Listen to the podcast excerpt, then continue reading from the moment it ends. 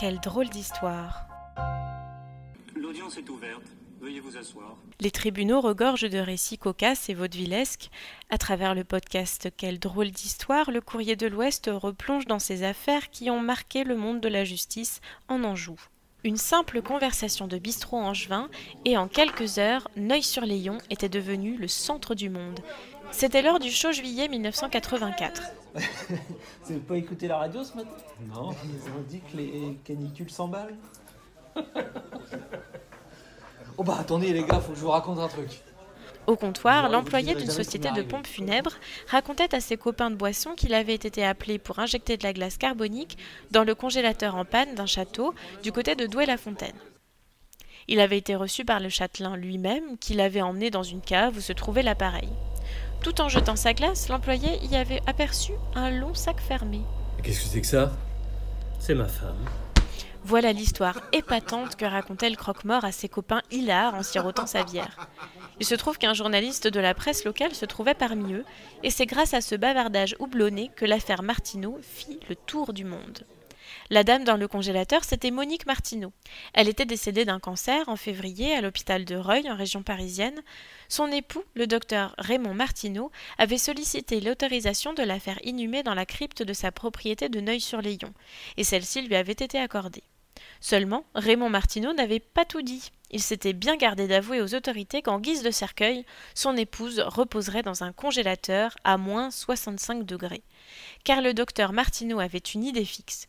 Car le docteur Martineau avait une idée fixe.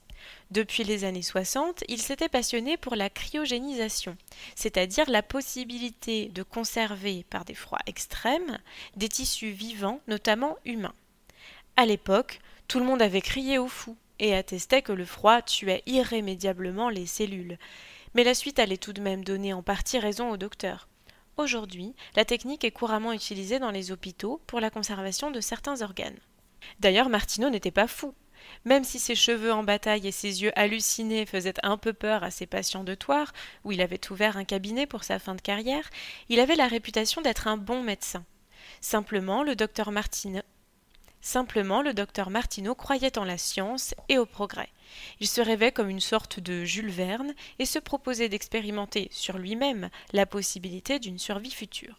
Par un artisan de Toire, il s'était fait construire un congélateur sur mesure, capable d'accueillir trois corps, avec l'idée que la science médicale serait un jour capable de leur redonner vie. Le docteur Martineau avait prévu d'en être le premier occupant, mais le décès prématuré de sa femme, à seulement 49 ans, fit inverser les ordres de passage dans le congélateur. Nous l'avons dit, après les révélations de la presse locale, l'écho de cette histoire fut planétaire. Les plus enthousiastes étant les médias des pays de culture anglo-saxonne qui, par abus de romantisme, sans doute, publièrent des milliers d'articles sur ce qui devenait une histoire de belle au bois dormant, attendant le baiser de son prince charmant en son château abandonné au milieu de l'Anjou. Du jour au lendemain, Neuil-sur-Léon devint célèbre. Les équipes de télévision firent le siège du château, L'une, venue du Japon, fit scandale en filmant grâce à une caméra dotée d'un minuscule objectif l'intérieur de la demeure à travers l'orifice de la boîte aux lettres. Le docteur Martineau fut invité à des émissions de télévision et à des causeries pour raconter son expérience. Des autocaristes organisèrent des excursions avec découverte des roseraies et des carrières de Douai-la-Fontaine, suivies d'un banquet d'encens puis d'une visite de la crypte, comme le clou de la journée. Localement, à Neuil et à Douai, l'histoire amusa bien plus qu'elle ne scandalisa. À vrai dire, les seuls à s'en émouvoir furent les autorités préfectorales. Celles-ci grondèrent un peu en 1984, puis se turent en s'apercevant que tout le monde s'amusait plutôt de cette histoire et ne s'indignait en rien.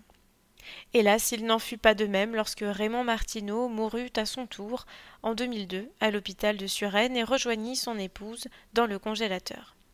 C'est leur fils unique, Rémy, qui l'y plaça en bon fils respectueux des ultimes volontés paternelles. Mais cette fois l'autorité fut sans pitié, et s'ensuivit une trépidante procédure pour que les corps soient sortis du congélateur, au besoin par les gendarmes, afin qu'ils soient enterrés. Sur ce dossier plus que sur tout autre, le préfet d'alors fut intraitable se risquant même à des arguments de très mauvaise foi quant à l'usage également ménager qu'on pouvait faire du congélateur à Neuil. Le premier résultat du coup de sang administratif fut de réveiller la sono mondiale. Dans le Douai-Saint, on revit les télés anglaises et leur histoire changea de ton. Elle devint celle du prince charmant qui avait rejoint sa belle, bien qu'un méchant rond de cuir voulut les séparer. Une petite ville des États-Unis, pays où la cryogénisation est tolérée, proposa même d'accueillir les corps. Pendant ce temps-là, la procédure avançait.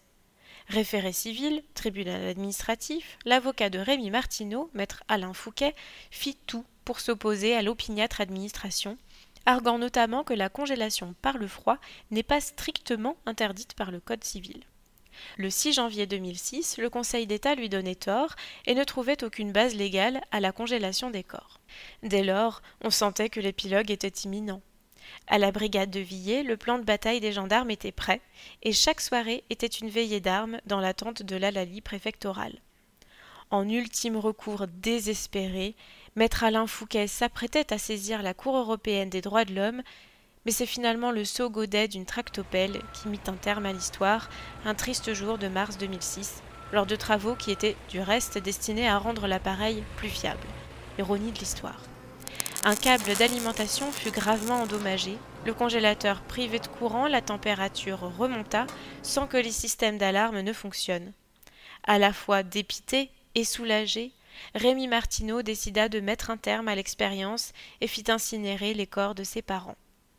Ainsi s'acheva l'affaire Martineau, de celui qui se voyait comme un Jules Verne de la médecine, il ne reste plus que des cendres, et cette curieuse histoire restait dans la chronique angevine.